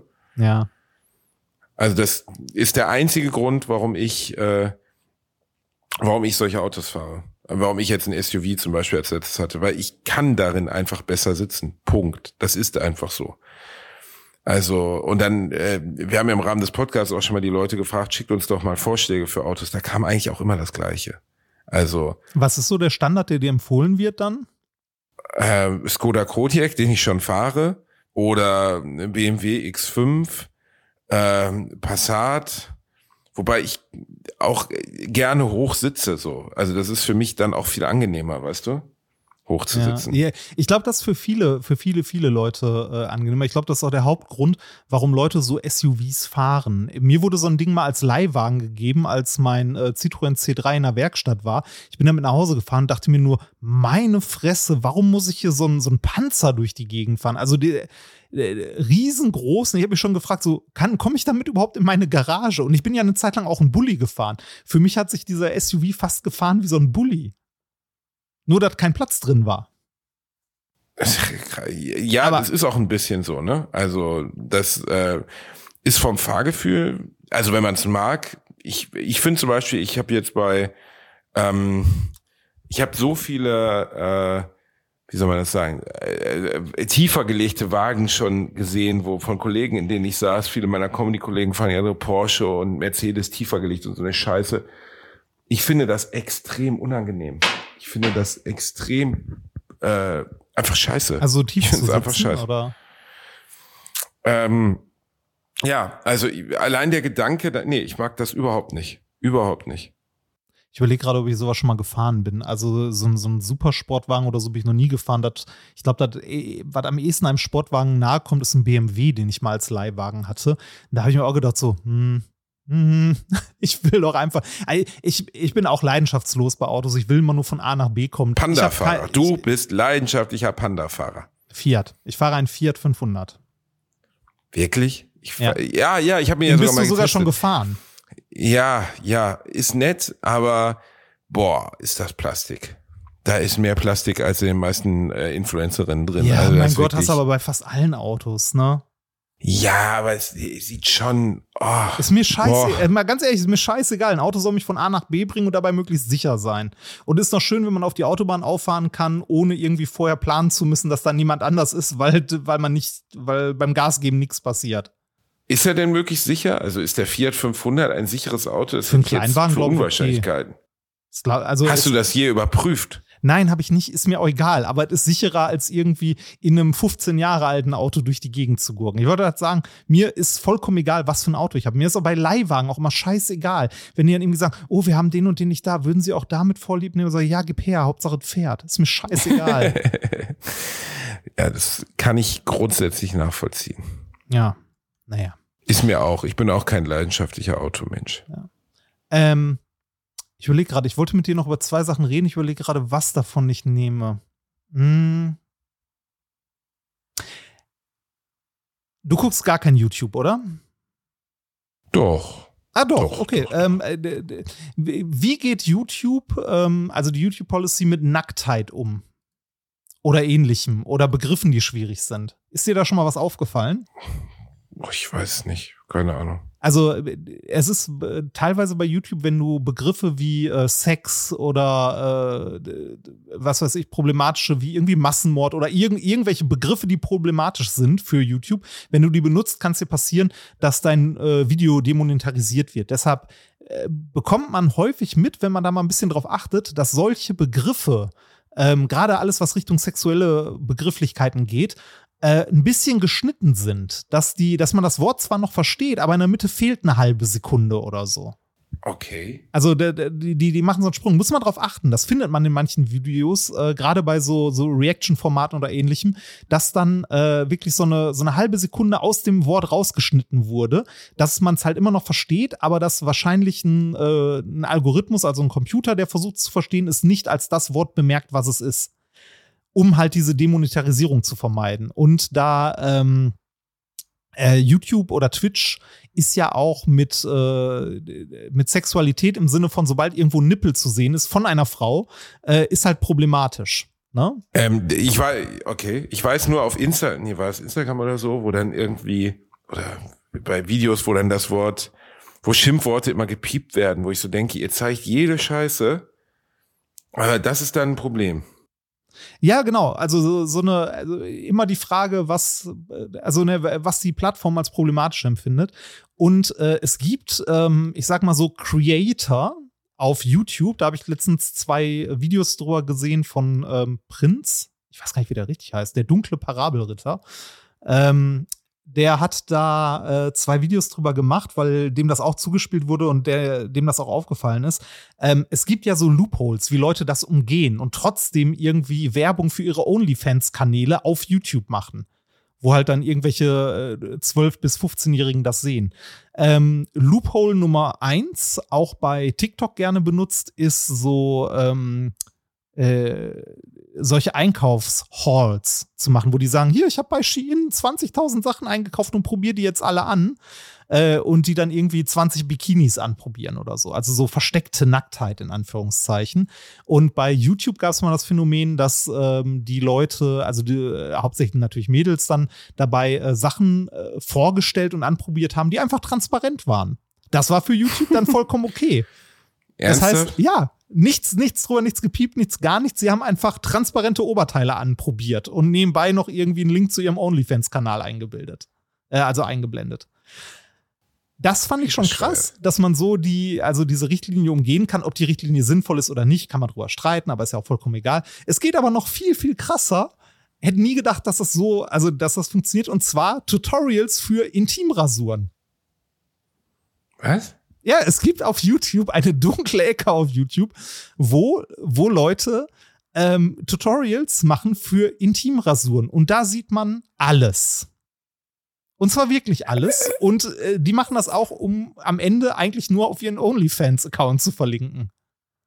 Aber weil es ein Tutorial ist, ist es okay, wenn man dann Muschi ja, richtig, sieht, oder genau. wie? Ja, weil es ein Tutorial ist, ist es okay. Es ist ja kein sexueller Nee, aber das ist ja Inhalt, Quatsch, dann könnte ich ja- aber- edukativer Inhalt. Weil es ein edukativer Wirklich? Inhalt ist. Ja, ernsthaft. Aber dann könnte ich doch auch Tutorial für Blowjobs oder so anbieten. Das wäre doch dann auch. Äh, wer weiß, lass mal die Kamera mitlaufen, wenn du das nächste Mal dabei bist.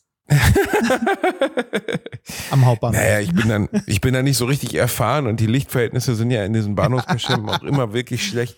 Ja. Also ich habe immer die GoPro auf und dann sieht man nur Bauchnebel. Das ist wirklich blöd. Oh, Also ich, ich, ich, fand, ich fand dieses. Reini, äh, ich, dieses die wirklich Phänomen interessante so. Frage ist, wie hat Reini Remford diesen, diese, diese, diese, nennen wir es mal, diesen Weltskandal aufgedeckt, wo Günther Nee, Wallraff nervös wird? Ich habe ihn nicht aufgedeckt, ich habe es bei, also ich habe es halt in einem anderen YouTube-Video gesehen. Also ich muss ja sagen, ich gucke auf YouTube eigentlich nur ähm, Videos zu Videospielen. Ja, ich auch. Ähm, dann das, was Gaming ich schon sehr Historian? oft empfohlen habe. Ähm, dann Honest Video Game Trailers oder Honest äh, Movie Trailers Ja. und äh, die Pitch Meetings von Ryan George, die ich sehr gerne mag. Ähm, Ja. Die ich dir auch schon mal empfohlen habe, wo er halt Movie Pitches so gesehen, wo er durch Movie, also wo er zwei Charaktere spielt und der eine pitcht dem ähm, f- dem Execu Executive von einer Filmfirma einen Film und während er das tut, wird eigentlich klar, wie absurd dieser Film ist. Ja, das Ding hast du mir auch empfohlen, das habe ich auch schon geguckt.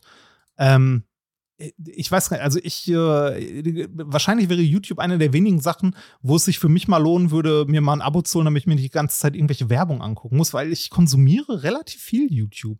Jetzt äh, muss man ja sagen, auf YouTube gibt es ja viele Unterkategorien, ne? Also, Unglaublich viel Werbung gibt's mittlerweile auch. Ja, das auch. Wahnsinnig Das viel auch. Werbung. Ja, de deshalb, also vielleicht bin ich irgendwie, ich stehe, ich stehe eigentlich fast jeden Tag immer so einen kurzen Klick vor YouTube Premium.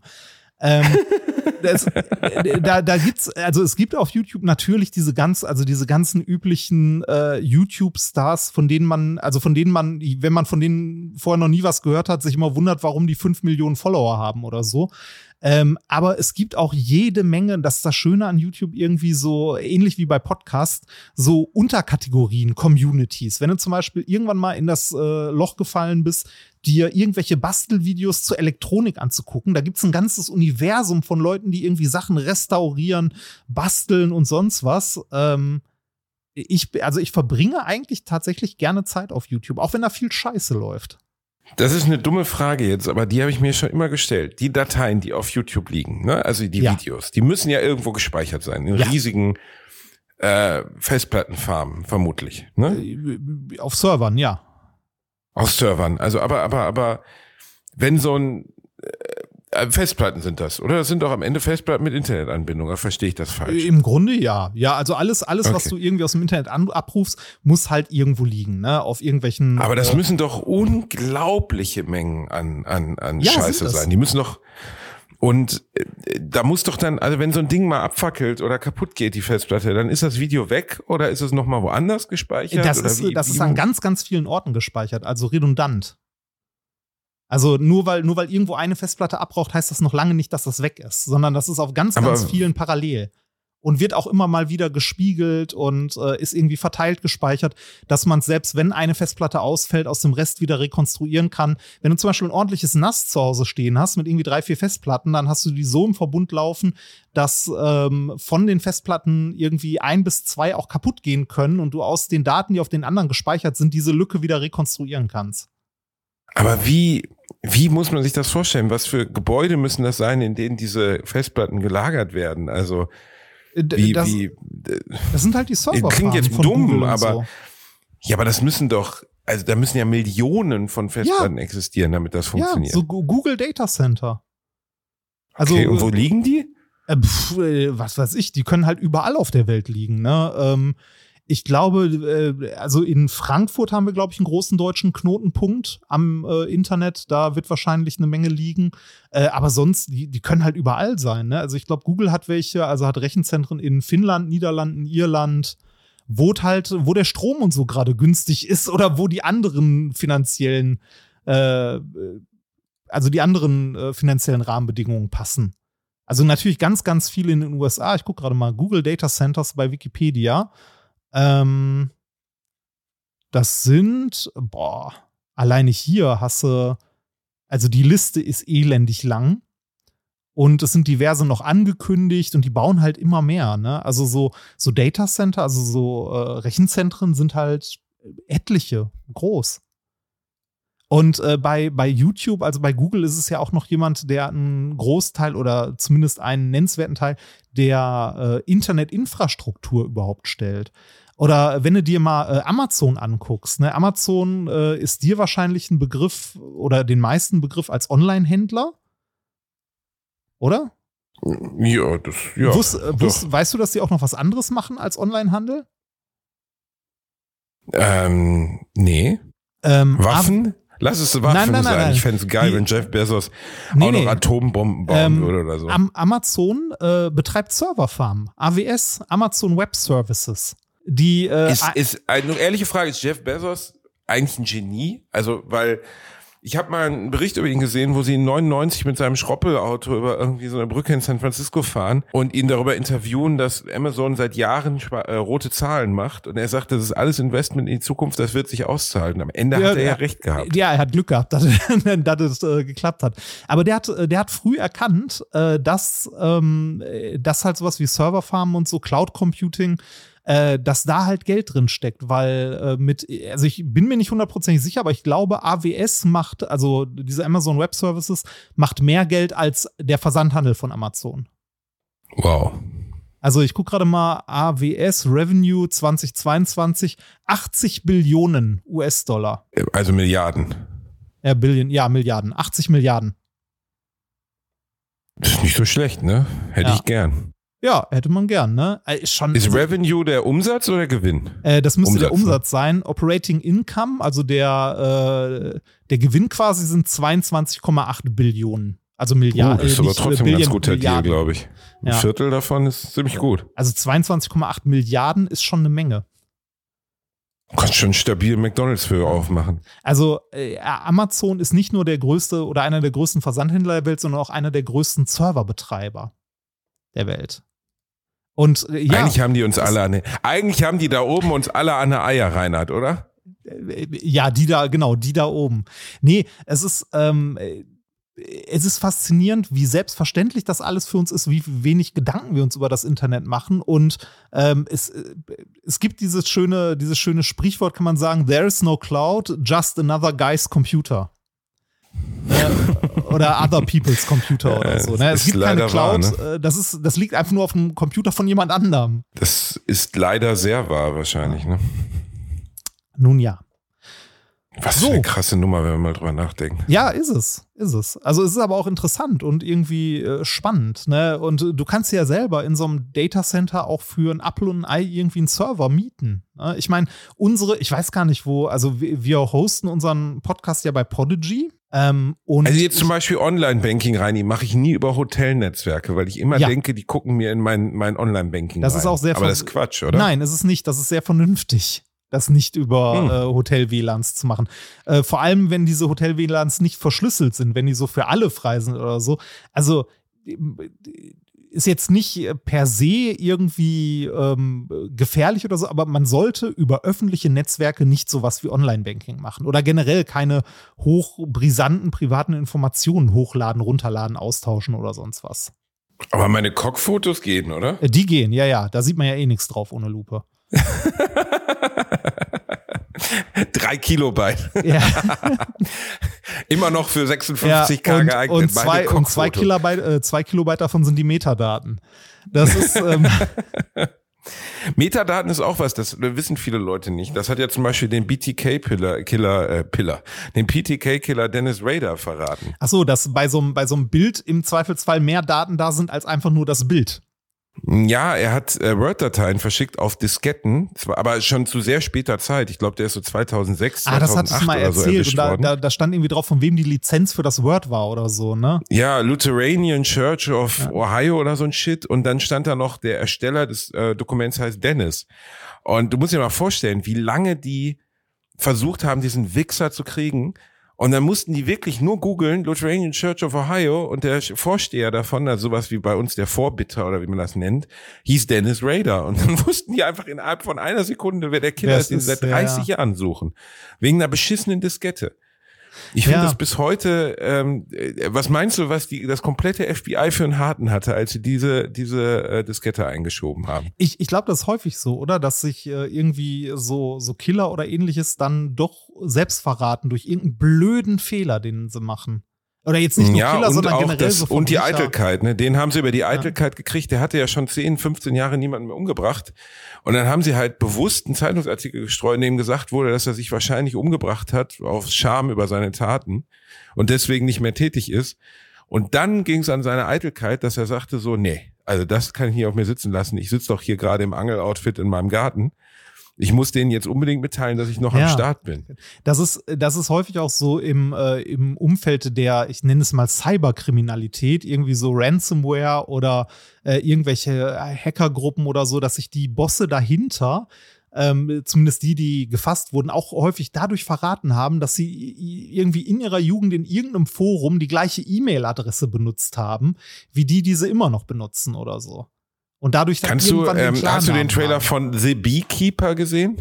The Beekeeper? Nein. Bitte guck, bitte guck den Trailer. Du lachst dich tot. Es ist ein Actionfilm mit Jason Statham, wo er wieder die ganzen Welt einen auf die Schnauze haut.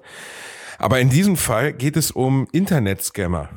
Also es ist wirklich, dieser Trailer ist der Hammer. Es geht darum, dass er als ehemaliger Navy äh, oder Marine oder irgendwie die unter, also weißt du, es gibt ja immer, in so Filmen gibt's dann immer von den Marines nochmal die Superharten, die Ja, ja, ja, Ultramarines. ja, genau. Weißt du, die Marines sind nur kleine Sissis gegen die. Die, sind die, von die, denen man, die, die- von denen man gar nicht weiß, dass es sie gibt. von Ne, die denen man geil. Und das sind die Beekeeper, die Imker. Stell mal vor, die hätten in Beekeeper. Deutschland den Imker Die genannt. Imker. Ja.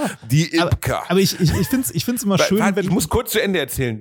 Okay, sag rein. Sag, Äh, sag. ich finde es schön, wenn so Übercharaktere oder so Spezialeinheit irgendwas so ganz banale Namen haben oder ganz banale Jobbezeichnungen oder Jobs wie bei äh, Breaking Bad, der Typ, der äh, Leute verschwinden Der lassen Staubsaugermann. Ja, genau, der, Staub- Staubsaugermann. Ja, aber da macht es ja Sinn, dass es ein Staubsaugermann ist, damit diese Tarnung funktioniert. Ja, aber glaubst ja. du wirklich, dass, dass, dass die äh, Army irgendwie ihre super, super Spezialeinheit die Imker nennen würde? Und der Trailer ist wirklich zweieinhalb Minuten Cringe-Fest par excellence. Den kann sich jeder, der uns gerade zuhört, bitte direkt reinziehen. Am besten auf Englisch.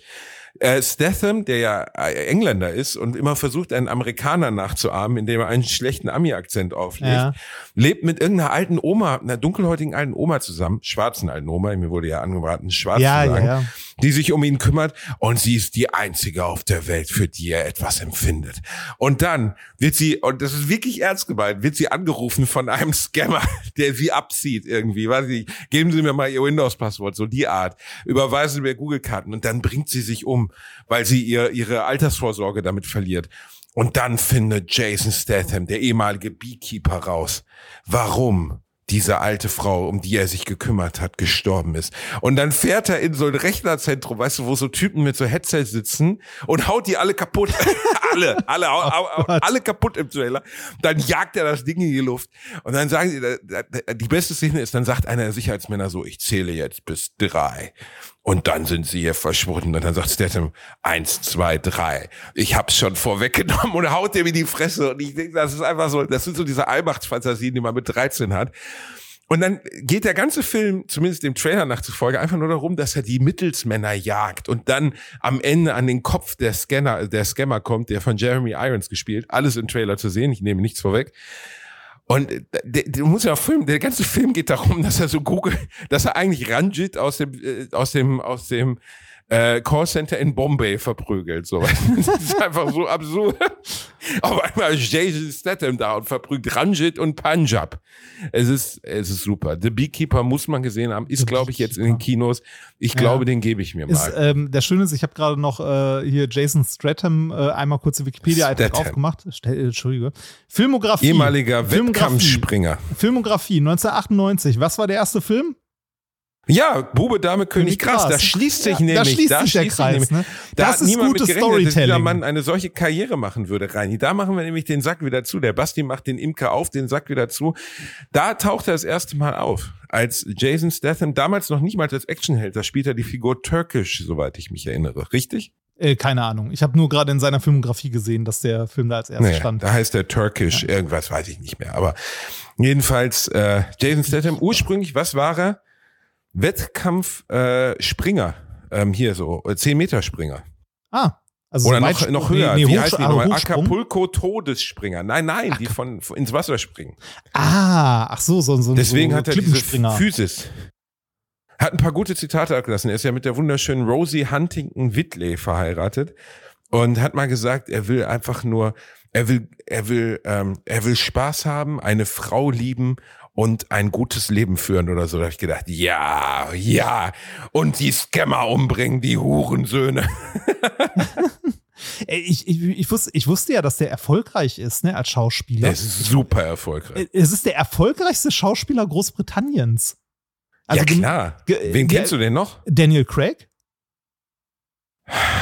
Ja, Aber der produziert ja nicht in der Geschwindigkeit. Nee, Daniel Craig macht ja so Artifati-Shit und halt James Bond. Ja, ja, genau. Aber Jason Statham haut halt viermal Also im Jahr Expendables 5, Expendables Fast 8, dann taucht er Furious bei Teil Mac, 6, 7 Fast und Furious- 8. Ja, äh, The Mac, The Mac 2, also äh, er haut sogar Haie auf die Fresse. So. Also, was ich aber mag an ihm ist, dass er es gar nicht erst versucht, weißt du, Sto äh, Stallone oder so haben ja immer irgendwann oder auch ähm, äh, Schwarzenegger, alle haben irgendwann versucht, so emotional Parts zu übernehmen. Was bei Stallone mit Copland 1997, 98 sehr gut funktioniert hat, muss man gesehen haben, den Film.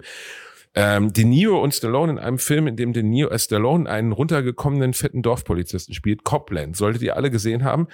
Seine beste Rolle bis heute. Also all diese Actionstars wollten immer mal was Emotionales. Jason Statham hat sich irgendwann entschieden, ich hau einfach alle. Ich hau sie alle. In keinem Film haut er nicht zu.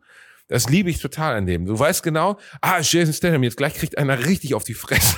ah, da ist ein Hai, der kriegt jetzt so auf die Fresse, der Hai, du. Guck mal, der ist zehn Meter lang. Jason Statham taucht zu ihm, haut ihm jetzt in die Fresse. Das ist super. Also ähm, die Wikipedia sagt, gemessen an den Einnahmen in den Kinokassen ist Stratham 2024 der mit Abstand erfolgreichste Schauspieler Großbritanniens. Seine Filme haben seit 2000 mehr als 6 Milliarden Dollar eingespielt. Damit ist er erfolgreicher weißt du, als Daniel Craig. Und Ähm, weißt du, was er sich davon kauft? Eine Serverfarm. Ja, genau, um die Leute Server. da zu verhauen, ne? nur dafür. Das ja, war mach, die mach, neue macht auf den Servern, was er wollt. Ich will euch nur auf die Fresse hauen. Mäuse. Wir Ähm, verabschieden uns jetzt ich muss- Wochenende. ich- Küsschen ich- aus Nüssen. Moment, Reini, Moment. du willst noch einen. Ja, ein, noch eine, heiß, eine ich Kleinigkeit aufs muss ich noch loswerden, die, weil ich die bis nächste Woche wieder vergessen habe. Ähm, ich habe gestern äh, nach langer Zeit mal wieder einen der alten Star Trek-Filme gesehen und mir ist aufgefallen, die Synchronstimme von Prinzessin Leia, ne? Ja. Ist die gleiche Synchronstimme wie Bibi Blocksberg.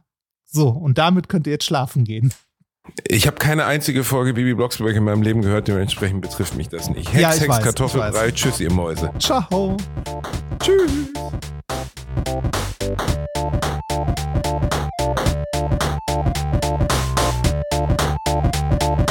Ich habe gelacht, aber unter meinem Niveau.